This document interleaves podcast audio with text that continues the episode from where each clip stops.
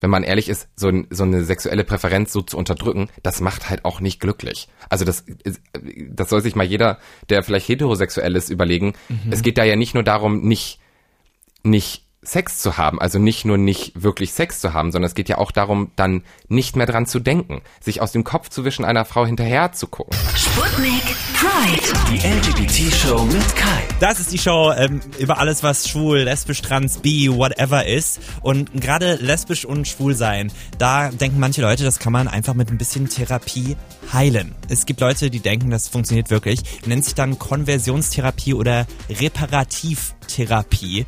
Und ähm, bei so einem Homo-Austreiben-Ding hat Tim mitgemacht. Tim vom YouTube-Channel Reporter. Hallöchen. Hi, moin.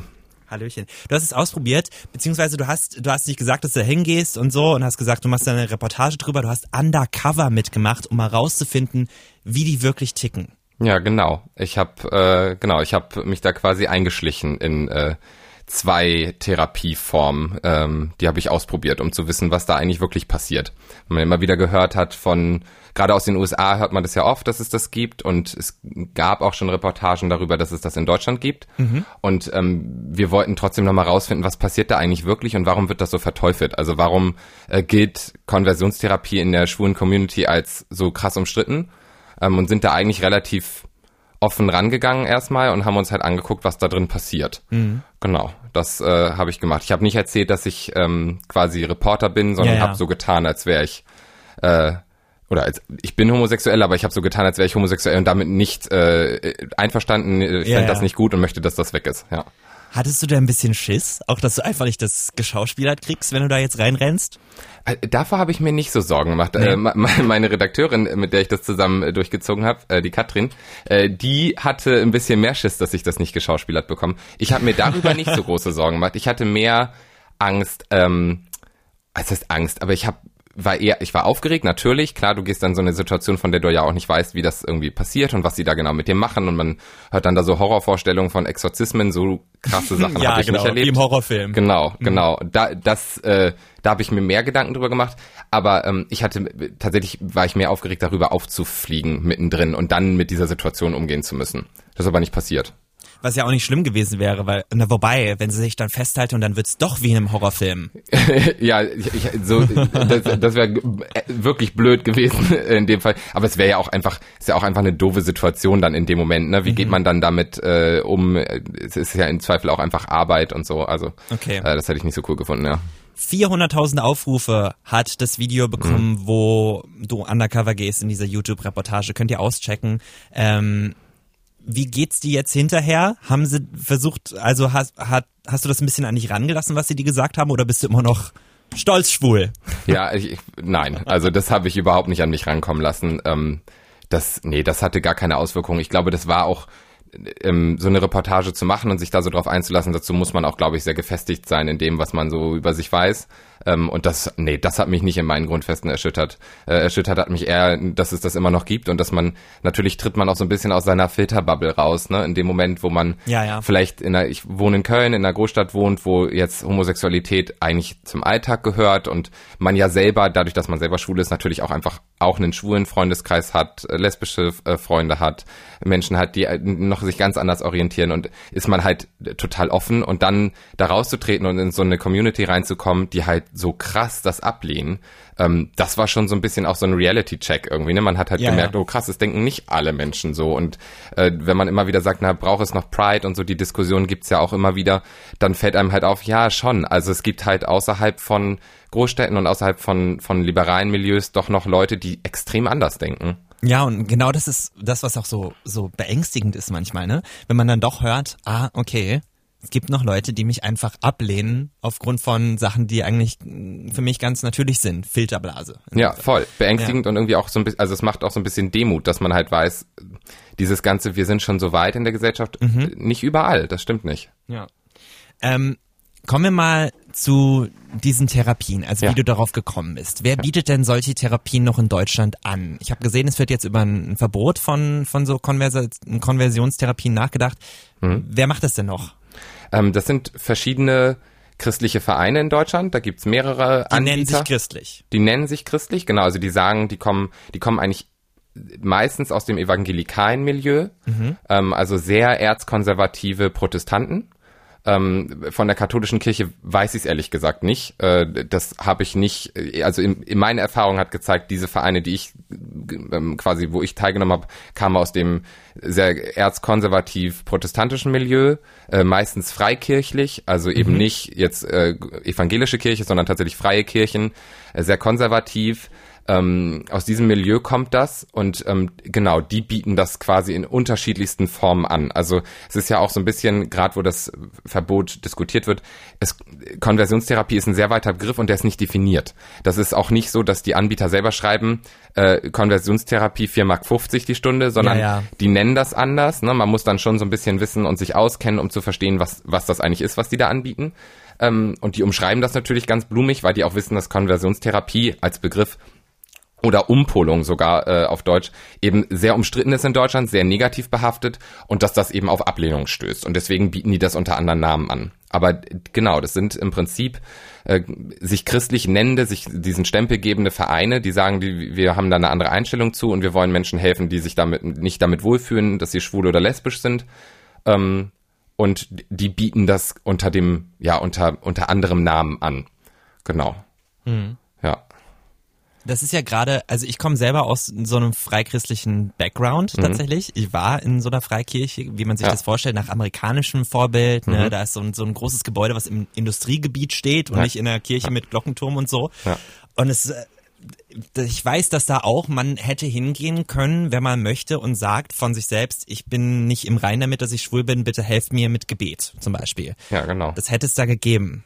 Ja, dieses, also das ist, ich würde sagen, das Gebet ist so die niedrigste Schwelle Konversionstherapie, die diese Ja. Vereine oft anbieten. Also das, da, das fängt meistens schon, das ist auch so ein Stufenprogramm, kann man das vielleicht beschreiben. Also den Protagonisten, den ich auch in dem Film getroffen habe, der Bastian, ähm, kann man, ich habe da ein langes Interview mit ihm geführt und darüber gesprochen, wie er das erlebt hat. Und bei dem ging das auch so los. Der kam auch aus einer freikirchlichen Gemeinde, seine Eltern waren da ganz stark engagiert, das war ein sehr konservatives Elternhaus. Ja. Und ähm, die haben quasi angefangen in der Gemeinde dann für ihn zu beten, mit ihm gemeinsam zu beten, gemeinsam nur mit dem Priester. Also dieses, diese Form des Gebets, das ist, das sagen ja auch nicht nur freikirchliche Gemeinden, das gibt's ja auch ganz normale Christen, die sagen, mir hilft Gebet im Alltag, das, ähm, das, ne, da ist ja auch erstmal nichts Verwerfliches dran, sag Nee, ich mal. natürlich nicht. Ähm, wenn jemand sagt, ihm hilft Gebet, das hat bei mir heilsame Wirkung, das, das sorgt einfach dafür, dass ich Manche Leute meditieren, andere beten. Das will ich nicht auf eine Ebene stellen, ne, weil da geht's noch um Glauben und so. Aber äh, trotzdem gibt's, ist das jetzt erstmal nichts Verwerfliches. Aber das ist in diesem,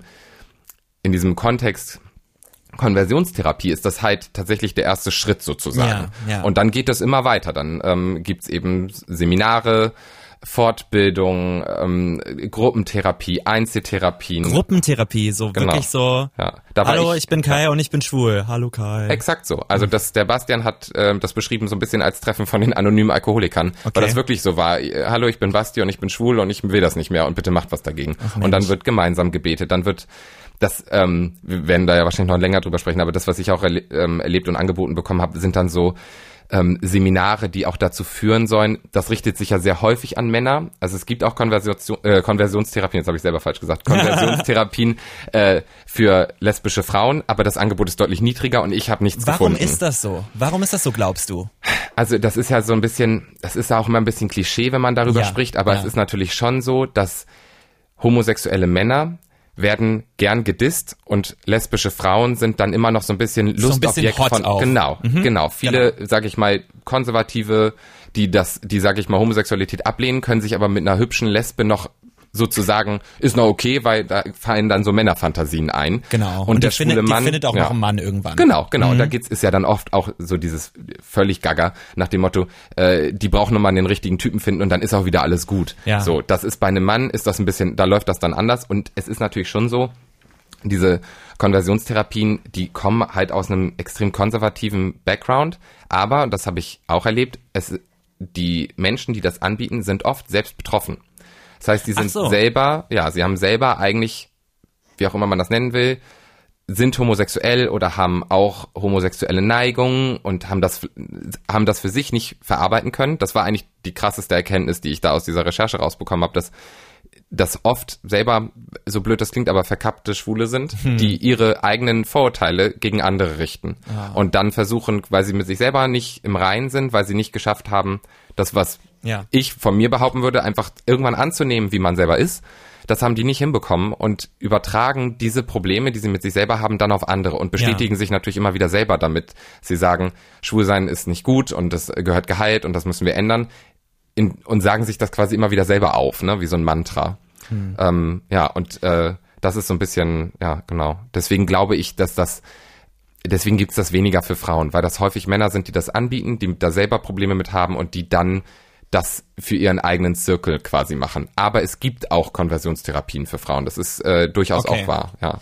Ähm, Tim, jetzt sag mir doch mal, wie der Ablauf war. Ich habe in dem Film gesehen, dass du bei zwei verschiedenen Stellen warst für so eine ja. Konversionstherapie. Jetzt ist meine Frage gewesen, was ich nicht ganz verstanden habe. Du bist von, du bist erstmal irgendwo hingegangen zur Beratung nach Stuttgart und dann bist du irgendwann in Wuppertal gelandet. Warum bist du von einem zum anderen Ort gegangen? Wie läuft das ab? Das war unter, also das, ich habe mich bei beiden quasi per Mail gemeldet ja. mit meiner mit, ganz kurzer Mail. Äh, ich würde das und das ist meine Situation. Ich bin schwul, unglücklich. Bitte macht was dagegen.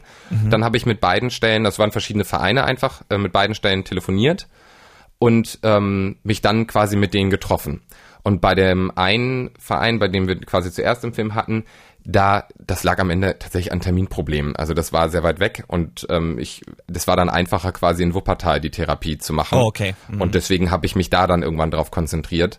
Ähm, plus der Verein in Stuttgart hätte auch so Gruppentherapien gemacht. Und das hat aber zu lange gedauert für unsere Recherche. Ähm, okay. Ähm, sozusagen. Also es war, das sind jetzt so Recherche-interner quasi. Das war dann einfach Pragmatismus sozusagen, äh, da zu sagen, nee, wir konzentrieren uns dann doch auf eine Sache. Ähm, weil uns das weiterbringt. Und was wir uns tatsächlich auch angucken wollten, war eben das, was ich in Wuppertal dann gemacht habe, ist ja wirklich nahezu Regelpsychotherapie, in der ein Mensch, der sich als Therapeut ausgibt, mir dann versucht, dieses Schwulsein in einer Psychotherapie auszutrainieren. Ja. Anders als quasi bei Basti, der lange ja. Gebete gemacht hat, das habe ich nicht gemacht. Ich habe nee. nicht gebetet. Ich hatte, weil ich habe keinen christlichen Background und ja. ich äh, hab, wir haben dann auch über Gott gesprochen in den in diesen Therapien, klar, das gehört auch irgendwie immer dazu, aber es ging vor allem auch um Psychotherapie. Und dann sitzt du da in diesem Raum und was erklärt dir dieser Mann? Ich habe gesehen, ihr habt dann auch irgendwie mit Hölzchen und Stöckchen gespielt irgendwann in dieser Therapie. Das sieht man alles in dem Film. Was war da der Ablauf? Also das, das lief tatsächlich so ab, wie man Oder sich. Frag mich mal, mach's mal mit mir. ja, also im Prinzip würde ich dich erstmal zu deiner Person aus. Also eigentlich fängt es so an wie normale Jetzt hat nicht jeder von äh, den Leuten, die uns gerade zuhören, wahrscheinlich schon mal eine Psychotherapie gemacht. Aber, aber wie die, man sich's vorstellt. Genau. Ja, ja wobei, wie, ich, vielleicht hat man auch manchmal falsche Vorstellungen. Vielleicht ist es wirklich sinnvoll, dass wir es mal durchexerzieren. Okay. Weil, also in, auch in einer normalen Psychotherapie würde man erstmal versuchen, sich kennenzulernen. Man be beschnuppert sich ja erstmal. Man will ja auch den, den anderen quasi kennenlernen, um sich mhm. auf den einzustellen. Auch man selber als, als Patient oder als derjenige, der da zur Beratung da ist, will ja auch erstmal den Psychotherapeuten quasi kennenlernen und mit ihm darüber reden, was ist eigentlich die Methode, wie funktioniert das hier. Genau, also ob es funktioniert genau, überhaupt. Ne? Genau, Man, und, und worum, ja. was ist auch das Problem sozusagen. Also wir hatten tatsächlich erstmal ein sogenanntes Anamnesegespräch. Mhm. Ähm, ich habe danach auch noch einen sehr langen Anamnesebogen ausfüllen müssen. Anamnese ist ja eigentlich so die quasi die Krankheitsfeststellung beim Arzt. Ähm, und da ging es dann um solche Sachen wie ne, wer bin ich überhaupt? Also was mache ich im Leben? Was ist mein Job? Äh, wie alt bin ich? Wie lebe ich? Was ist meine Lebenssituation? Habe ich Freunde? Wie bin ich mit meiner Familie? Wie stehe ich zu meinem Glauben? War auch direkt Thema, ähm, was ein bisschen ungewöhnlich ist. Ähm, und dann geht es so um Sachen, was ist eigentlich das Problem? Also wieso sind sie hier sozusagen? Und dann habe ich geschildert, weshalb ich da sein will. Und dann ging es darum, okay, das ist die und die Problematik. Dann hat er mir so ein bisschen Fachliteratur rezitiert, also mir quasi mein Problem. Fachliteratur. Ja, Genau. Okay. Ähm, weil es tatsächlich bis ähm, vor einiger Zeit, es gibt so ein Buch, das ist so eine Art, äh, ja, wie sagt man, äh, Diagnosebuch für Psychotherapie, wo psychische Probleme aufgelistet sind. Also zum Beispiel bipolare Störungen und so weiter und so fort. Und es gab bis vor nicht allzu langer Zeit auch ein, sag ich mal, Teil da drin, das war ähm, eine ein psychisches Problem, womit die eigene Sexualität nicht mit dem Selbstempfinden übereinstimmt. Und darauf haben die sich immer berufen. Und das gibt's aber nicht mehr. Das wurde aus der Diagnoseliste rausgestrichen, weil die Forschung weitergekommen ist und weil eben die Psychothe also die Gesellschaft für Psychotherapie, die Deutsche Ärztekammer und auch WHO und alle sagen, Homosexualität ist keine Krankheit mehr und dieses dieses Krankheitsbild, das gibt es nicht. Das ist Okay. widerlegt. Das ist da rausgestrichen worden, aber mein Therapeut war natürlich schlau und hat das alte Ding genommen und mich quasi dann damit aufgeklärt, dass das, was ich da so fühle, ist tatsächlich ein psychisches Problem. Das kann Gegenstand einer Behandlung sein und deswegen können wir das machen. Und dann ging es eben darum, dass er mir erklärt hat, wie wir das machen. Und da ging es dann tatsächlich um, um Einzeltherapie. Also da ging es um Biografieaufarbeitung. Es wird dann geguckt, wie bin ich aufgewachsen, was ist mein Problem im Aufwachsen gewesen, weil, ja, Genau. So nach dem Motto, oh, keine starke männliche Figur in, Genau. in der Jugend. Ach, da, la- daran liegt's. So. Richtig. Dieses alte Klischee ist tatsächlich das, was Anbieter von Konversionstherapien als Hauptpro oder als Hauptursache für ähm, Homosexualität aufführen. Kindheitliche Traumata in Bezug zum Vater, zu männlichen Bezugspersonen, ähm, Probleme in der Persönlichkeitsentwicklung. Also es geht tatsächlich um frühkindliche Traumata, die dann in Biografiearbeit, also quasi in dem Durchexerzieren des eigenen Aufwachsens, ähm, gelöst werden sollen. Ich kenne ja genug homosexuelle Ja. und lesbische Frauen und Transmenschen und Ja. nicht-binär Leute, die einfach, also die Eltern sind immer noch zusammen und die sind ja ganz normal aufgewachsen und die sind tro- heute trotzdem schwul. Es ist ja so. auch Bullshit bei einer Scheidungsquote von irgendwie nahezu 50 Prozent Ja. zu glauben, dass da, da müssten ja 50 Prozent der Bevölkerung schwul Genau, sein. also- also und ich, also das ist natürlich auch wirklich, das ist so ein Vorurteil wie, wie wie sonst was. Die finden aber dann auch Auswege. Also wenn man dann erzählt, man hat ein gutes Verhältnis zu seinem Vater, dann war es der Großvater Ah. oder dann ähm, war doch die Mutter. Also man findet immer, natürlich, man findet immer Probleme. Also niemand wächst in einem Kokon auf, ne? Man findet Ja. immer irgendwas, wo, wo man reininterpretieren kann, dass es jetzt daran lag, dass man in der Kindheit dies und jenes. Und es gibt dann auch verschiedene Phasen, in die das teilen. Also man, man muss quasi die ersten 15 Jahre seines Lebens komplett konfliktfrei aufwachsen, damit dir nicht ein Konversionstherapeut sagen kann, ach, guck, ich habe was gefunden und deswegen bist du's. Und dann ist es, ne, also die finden immer was sozusagen. Und ähm, genau, und darum geht's dann. Und darum ging's dann auch in den folgenden Sitzungen. Deswegen auch dieses Hölzchenspiel, da sollte ich, das war, da habe ich mich auch gefühlt, wie, also da dachte ich wirklich irgendwann nicht mit dem falschen Film. ähm, weil er hat mir dann so einen Holzkasten hingestellt und Ja. ich sollte mit so, das sah halt auch noch aus wie so Holzdildos, wo ich so dachte, ich soll da eigentlich hiervon wegkommen. Was soll ich jetzt damit noch spielen? Sehr passend. Äh, so, und dachte dann, okay, was geht hier jetzt ab? Und dann meinte er, ja, stellen Sie sich vor, das sind Personen aus Ihrem Alltag, ihre Familie, ihre Freunde, alles, was so mit ihr Umfeld, können auch Arbeitskollegen sein. Und sie bauen jetzt mal ihre soziale Situation. Da war so ein schwarzer Pin, der war der größte von allen. Und den sollte ich halt aufstellen, das war ich. Der schwarze Dildo. Der schwarze Dildo, genau. Der äh, große schwarze Dildo, das sollte ich sein. Und dann gab's viereckige Klötzchen, äh, meine ich, so, so würfelförmige Sachen und dann noch halt andere Dinger, die auch so aussahen wie so Dildos halt. Wunderbar. Und die sollte ich dann quasi aufbauen. Und dann sitzt du da, Tim der Reporter, und denkt sich, ja, scheiße, was mache ich denn jetzt? Und dann habe ich mir überlegt, jemand, der hier sitzt, wie würde der das denn vielleicht beschreiben, damit mein Therapeut gerade begeistert ist und merkt, ach guck, das ist das Problem und darüber reden wir weiter.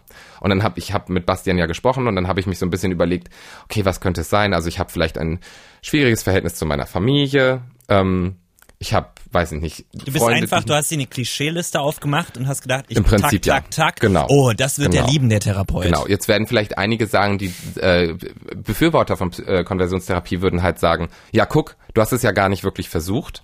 äh, diesen Vorwurf muss man sich nur bedingt gefallen lassen, weil Grundlage für unsere Recherche war nicht zu gucken, ach schau mal, gibt es da vielleicht ein Wundermittel gegen Homosexualität, sondern wir sind ausgegangen von der wissenschaftlichen fundierten Grundlage. Und die sagt, Konversionstherapie ist Quatsch. Sexualitäten lassen sich nicht so verändern. Ja. Nicht durch Therapien, nicht durch Gebet und nicht durch Exorzismen. Das ist Quatsch. Kon äh, Vor allem Sexualitäten führt es ja eher dazu, dass du dann am Ende völlig depressiv in der Ecke Richtig, hängst. genau. Das ist, genau, das ist eigentlich das Hauptproblem, dass äh, diese Therapien eben auch noch schädlich sind. Mhm. Aber die Wissenschaft sagt eben auch ganz klar, das ist kein Mittel der Wahl. Sexualitäten bilden sich ganz anders und die sind vielleicht fluide, aber nicht in, so wie die Konversionstherapien das annehmen quasi. Und deswegen ähm, war das auch für uns in Ordnung, dass wir sagen, wir machen da ein Planspiel und ich setze mich da nicht hin mit meiner echten, wahren Geschichte und versuche das jetzt hier zu lösen, Ja. sondern klar ist, dass das nicht richtig ist, was der da tut. Oder dass das, dass das Ergebnis nicht sein wird, ich gehe da nach sechs Wochen raus und ups, doch hetero, ja, scheiße. So, sondern ähm, das war uns schon klar, dass das nichts wird. Und deswegen war dieses Planspiel auch okay. Aber ich habe mir dann eben überlegt, ja, was wäre das Klischee? Und ähm, habe das durchexerziert. Und er war hellauf begeistert und wusste dann direkt, wo uns liegt. Wie viele Sitzungen bist du denn durchgegangen? Ich glaube, ich war mehrere, ich war, das waren, glaube ich, Doppelstunden. Mhm. Es ist jetzt schon ein bisschen her, deswegen lass mich lügen. Es waren Okay. auf jeden Fall mehrere Sitzungen. Auch krass, dass Genau. du dir das auch antust dafür, aber das muss ja, dann, das ist ja dann umso. Ich merke auch schon, dass du dich so ein bisschen auch in Rage redest darüber. ja, sorry. Auch wenn es schon ein bisschen länger her man ist halt aber sehr ja. lange, ja. man war sehr lange damit beschäftigt. Das ist, ähm, das ist schon, es ist ja auch sehr persönlich. Ne? Man sitzt Ja. dann ja doch als als Tim in diesen Therapiesitzungen und dann geht's auch um persönliche Dinge. Ist ja logisch. Mhm. Ich kann, konnte nicht die ganze Zeit ähm, mir was ausdenken. Das Ja, ist ja klar. auch nicht Sinn und Zweck der Sache. Ne? Ja. Und wie bist du dann da rausgekommen? Also du hast ja irgendwann gesagt, ich höre jetzt auf und dann hast du den Vereinen ja auch Bescheid gesagt, was du gemacht Genau. hast. Genau. Wir Wie lief haben, das ab? Also das lief quasi so ab, dass das ist jetzt, sage ich mal, journalistische Praxis, äh, in der, in, im, wenn man investigativ, also aufdeckend arbeitet.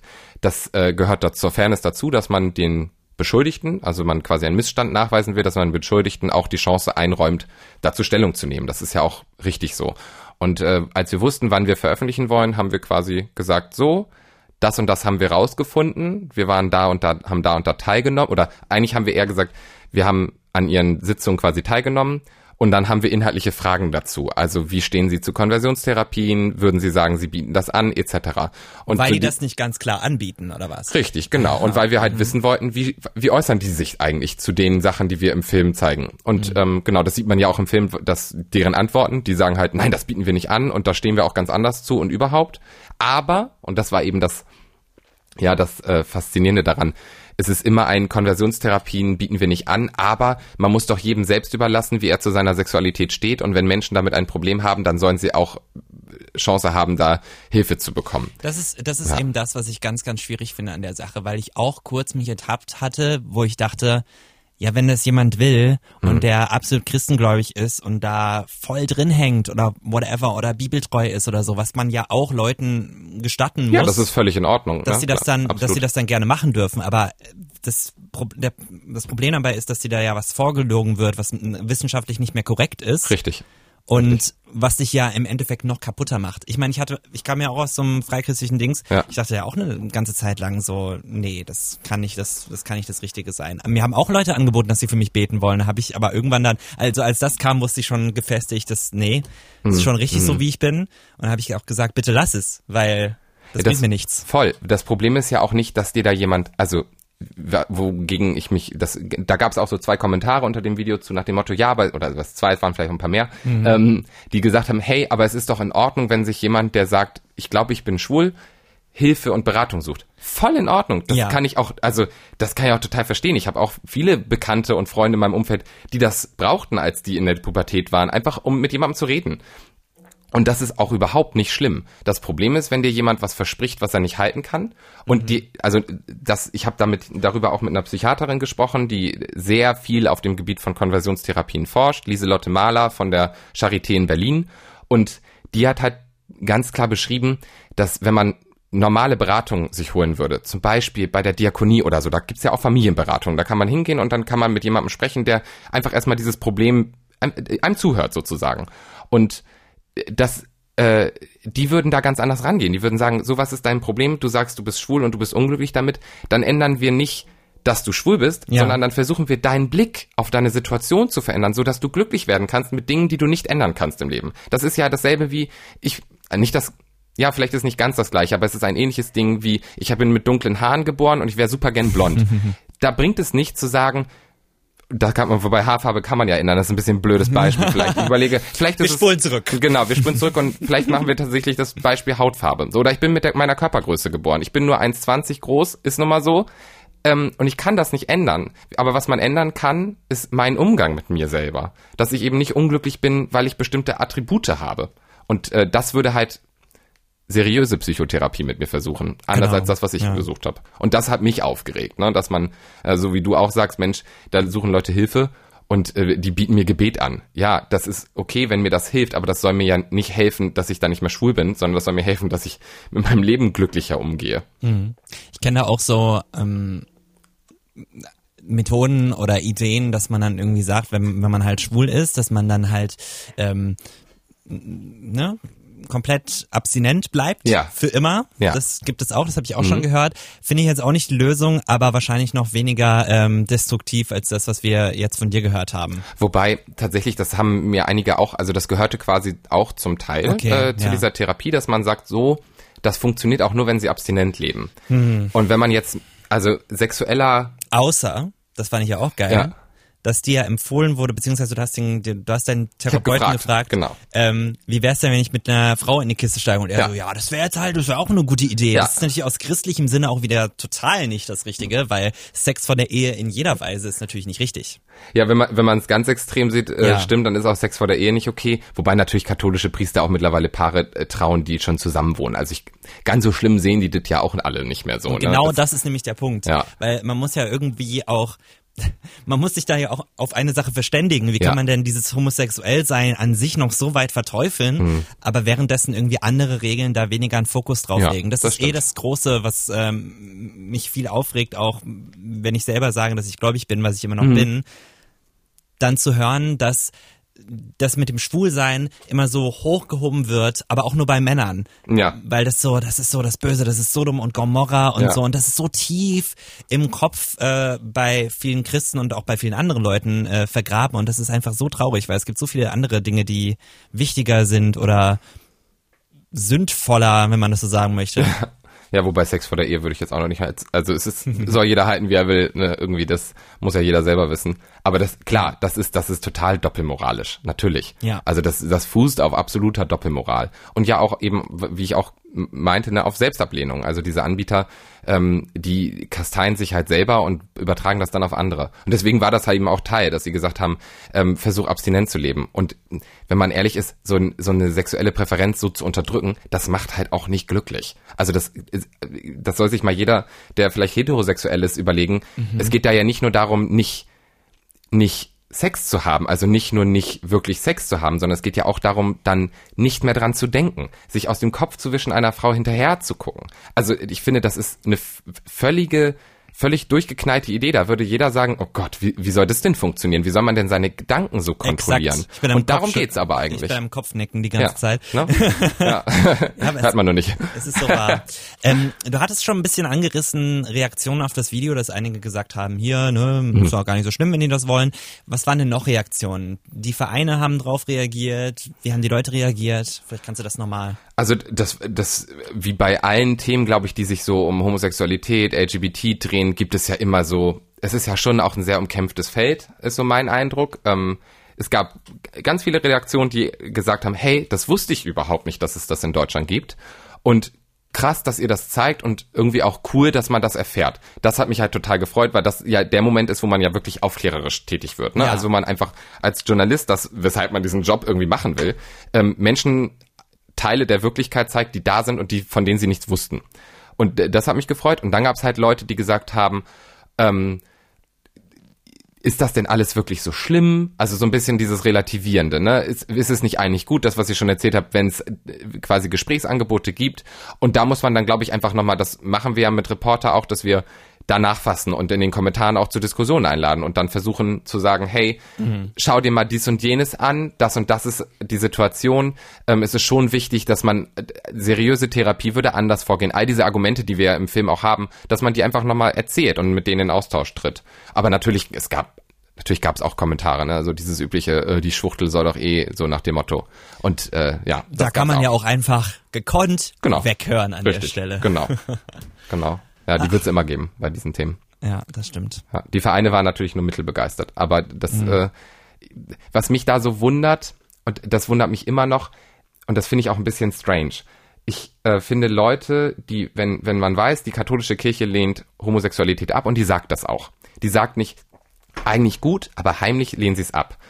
Diese Vereine bieten Konversionstherapien heimlich an, sagen aber öffentlich nicht, dass sie es tun. Wenn sie das anbieten, warum sagen sie es denn nicht? Also, dann könnte man darüber debattieren. Ich finde halt das so schlimm, dass das, das passiert so in dieser Dunkelkammer und man weiß Ja, ja. fast gar nichts darüber.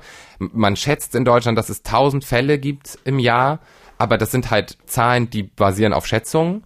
Ähm, da gibt es wahrscheinlich eine viel größere Dunkelziffer und es ist eben nicht klar, weil diese Vereine darüber nicht sprechen. Das und, macht doch das Verbot so schwierig. Total. Das ist Ja, ähm, weil was verbietet man? Richtig, genau. Es ist wahnsinnig schwer. Also diese Debatte läuft ja gerade. Das war äh, ganz amüsant, weil das quasi die Debatte ging genau los mit der Veröffentlichung unserer Reportage. Ähm, und dann Jens Spahn hat quasi einen, also der ist ja Gesundheitsminister in Deutschland und der hat eben vorgeschlagen, das zu verbieten und überlegt jetzt mit Hilfe einer Kommission, wie kann man einen Gesetz, Gesetzestext formulieren, der das aufgreift, der eben sagt, das wollen wir in Deutschland nicht mehr. Und ähm, da, faszinierenderweise gibt es da eigentlich große Einigkeit in der Politik, die sagen, ja, das ist nun wirklich nicht mehr der Stand der Wissenschaft, weil eben auch die Wissenschaft sagt, dass das ist gefährlich. Also da werden Menschen wirklich geschädigt im Prinzip. Ne? Die Ja, Leu Leute ja. wie Bastian haben durch diese Konversionstherapien Jahre der Depressionen äh, an, also auch Medikamentenabhängigkeiten können dadurch entstehen, Suizidversuche, auch Suizide sind dazu, dadurch schon in, passiert, Mhm. ähm, weil Menschen in Konversionstherapien waren und ihnen da eben dieser, dieser Quatsch versprochen wird. Also das ist nicht nur Ja, ja, bisschen blöd, sondern da sind, kommen Leute wirklich zu Schaden. Ja. Und genau das müssen wir verhindern. Was ihr machen könnt, liebe Leute, die ihr zuhört, ihr könnt einfach das Video nochmal checken. Reporter, da geht's um Undercover in der Konversionstherapie. Das hat der Tim gemacht. Tim, ich will mich bedanken dafür, dass du das nochmal alles aufgerollt hast Ja, sehr hier gern. für uns. Sehr gern. Und wenn Vielen ihr euch Dank. das angucken wollt, wie das aussieht, dann äh, checkt ihr das einfach mal auf YouTube aus. Dankeschön. Vielen Dank. Sputnik Pride. Wir haben uns wieder zusammengefunden. Raimund ist heute da. Raimund, weißt du überhaupt, warum die Rubrik, die jetzt kommt, 69 heißt? Ähm, weil es 69 Sekunden lang geht, schätze ich mal. Es könnte Ja. auch sein, ich habe gerade überlegt, so, weil einer unten, einer nach vorne dann so versetzt. Also Was? ja, fast. ist eine also, Stellung, 69. Ja, also jedenfalls genau, genau, genau, ja. genau, ding, ding, ding. Es ist äh, 69, weil es mit Sex zu tun hat und weil ich es lustig finde und es ist eine kurze Zeit, 69 Sekunden. Ähm, genau, ebenso. Sputnik Pride. 69. 69. Du musst es flüstern ins Mikrofon. 69. 69. Wir nehmen ein Thema auseinander in 69 Sekunden und hassen es, lieben es, feiern es ab, diskutieren es auch. Und heute ist Raimund mit dabei, der macht bei Sputnik den Podcast Team Raimund dein Tagesupdate. Da könnt ihr einen schönen Rundumschlag von den tagesaktuellen Themen kriegen, aber auch Hintergründe für viele schöne Sachen. So, So, und du warst nämlich in der vorvoraktuellen Folge, die wir gemacht haben, dabei und hast das uns erklärt in unserem Podcast, was wir jetzt hier auch machen. genau. Es geht nämlich um folgendes Thema, die PrEP. Präexpositionsprophylaxe gegen HIV. Äh, Die gibt es jetzt von der Krankenkasse bezahlt, vor allem für Risikogruppen, eben wie homosexuelle Männer zum Beispiel. Die nimmt man äh, regelmäßig ein und dann ist man theoretisch auch ohne Kondom vor HIV geschützt. Ja, das habe ich mir gerade aufgeschrieben, damit ich auch keine Scheiße erzähle. Ähm, wie Raimund und ich das finden, jetzt in 69 Sekunden. 69. Genau. Also, ich finde das erstmal eine schöne Sache. Es ist so viel weitergekommen. In den 90er Jahren sind noch reihenweise Leute gestorben an AIDS. Jetzt haben wir so ein Mittel, dann soll es auch an die Leute. Ich finde das super. Ich finde das Mittel an sich natürlich auch gut, total gut, dass es das gibt. Was ich mich nur frage, so ein kleines bisschen, warum man jetzt unbedingt zu einer Risikogruppe gehören muss, damit man das kostenlos bekommt. Gut, das verstehe ich. Jetzt stell dir mal vor, das wäre bei der Grippeschutzimpfung so oder bei einem Fieder- Fiebermedikament. Ja, so, stimmt. Das wäre ein bisschen komisch halt. Aber generell, Und ich meine, ich kann mal, schon verstehen, weil das, das, das Pimpern unter Schwulen, das geht halt, äh, viele Leute machen das viel und gerne und da was zu haben, was, wo man jetzt nicht ein Kondom tragen muss, ist schon gut, weil eben unter homosexuellen Männern diese Krankheit weit verbreitet ist, bei Lesben zum Beispiel nicht. Wenn ich jetzt frischer äh, Hetero-Single gerade bin und es mal so richtig krachen lassen will, bin ich ja auch eine Risikogruppe. Automatisch. Das stimmt. So, und oder- oder und was man sagen- sagen muss, ne, das ist ja auch ein Freifahrtschein zum wild rumvögeln. Das ist- noch zehn Sekunden haben wir. Das ist auch, also das ist so ein, so ein Freipimperschein. Aber es gibt ja auch noch, aber es gibt ja auch noch andere Geschlechtskrankheiten. Da sollte man Syphilis. auf jeden Fall dran denken. Tripper. Ja. Kennst du noch eine? Ähm, nee, aber es gibt so welche, da ist dann untenrum so alles so voller so Pilze. Das sieht so ein bisschen aus wie Okay, an der Wald. Stelle können wir dann auch aufhören zu reden. Dankeschön. Das war's mal wieder mit Sputnik Pride. 69. 69. Ich muss nochmal flüstern, Raimund. 69. Das war's mal wieder mit Sputnik Pride für dieses Mal. Ihr könnt diesen Podcast abonnieren. Ihr könnt äh, uns folgen auf Spotify, auf iTunes, whatever. Dann kriegt ihr jede neue Folge direkt nach Hause geliefert sozusagen. Virtuell natürlich nur. Ähm, bewertet uns gerne und wenn ihr uns schreiben wollt mit, mit Themenvorschlägen oder Feedback, 21 4 mal die 0 at mdr.de ist die Adresse. Und hört mal äh, Raimunds Podcast. Würde mich sehr freuen. Team, Team Raimund. Raimund. 69. 69. Bis dann, bis nächstes Mal.